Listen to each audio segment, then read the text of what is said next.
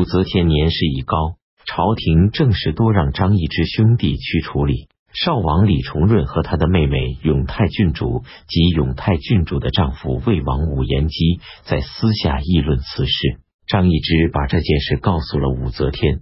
九月壬申初三，武则天复破少王李重润、永泰郡主及魏王武延基自杀。武延基是武则天的侄子武承嗣之子。丙申二十七日，武则天任命相王李旦主持左。又与临卫大将军的事务。冬季十月壬寅初三，武则天西行入潼关，辛酉二十二日到达京城长安，下诏赦免天下罪犯，改年号为长安。十一月戊寅初十，武则天把含元宫改名为大明宫。天官侍郎安平县人崔玄性情耿直，从来不向权贵请托求见，这些人讨厌他。于是让他改任文昌左丞。一个多月之后，武则天对崔玄说：“我听说，自从你改任文昌左丞之后，你原来属下的令史等官吏纷纷准备斋食，是给僧尼以示庆贺。看起来他们是想大干贪赃枉法的事呀。所以现在我让你官复原职。”于是重新任命崔玄为天官侍郎，还赏赐他彩色丝织物七十段。武则天任命主客郎中郭元振为凉州都督、陇右诸军大使。在此之前，凉州全境南北不过四百多里，突厥和吐蕃的兵马连年都经常突然出现在州城下，老百姓为此而受苦。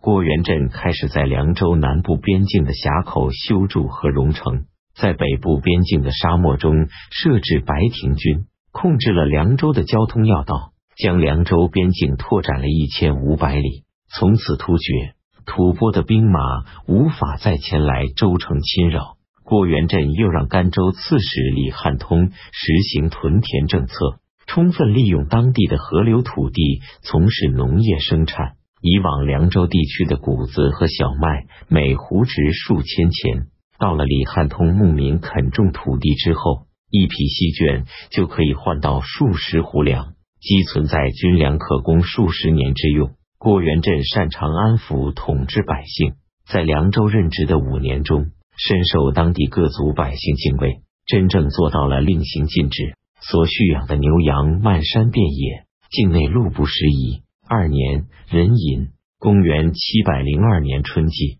正月已有十七日，武则天第一次在科举考试中增设武举。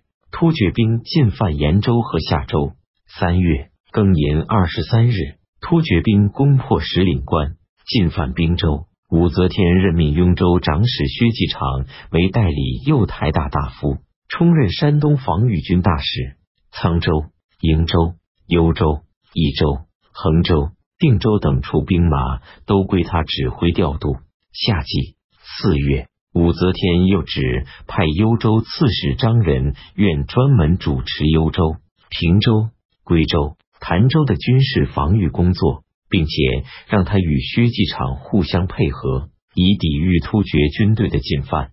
五月壬申初六，苏安衡再次上书说：“臣听说这天下是高祖神尧皇帝和太宗文武皇帝的天下，陛下虽居皇帝之位。”但实际所依靠的毕竟是大唐旧有的基业。现在太子重新得力，正当壮年，品德高尚。陛下因贪恋皇位而忘却母子之间的深厚恩情，将以什么脸面去见供奉在宗庙之中的大唐列祖列宗？又将以何种身份去谒见大唐高宗皇帝的陵寝？陛下为什么还要日夜忧虑国事？而不明白自己已到了晨钟一响、夜漏将近的暮年。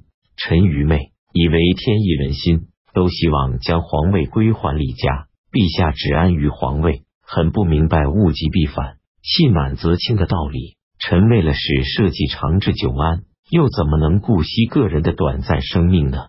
武则天也没有加罪于他。以为二十九日，武则天任命相王李旦为并州牧。充任安北道行军元帅，任命魏元忠做他的副职。六月壬戌二十六日，武则天将神都留守韦巨源召到京师长安，指派神都副留守李峤代行他的职务。秋季七月甲午二十九日，突厥兵进犯代州，司徒卿张昌宗兄弟贵县以及权倾朝野。八月戊午二十三日，太子李显、相王李旦、太平公主上表，请求封张昌宗为王。武则天拒绝了这一建议。壬戌二十七，这些人又请求封张昌宗为王，武则天才答应赐张昌宗为叶国公。武则天颁下敕书，从现在起，如果再有揭发光宅元年扬州徐敬业谋反案，以及垂拱四年豫州李真、亳州李崇父子谋反案余党的，都不必过问。朝廷内外各衙门一律不得受理。九月。乙丑朔初一出现日食，没有全食，还看到像镰刀一样的形状。在神都能见到日全食。壬申初八，突厥兵进犯新州，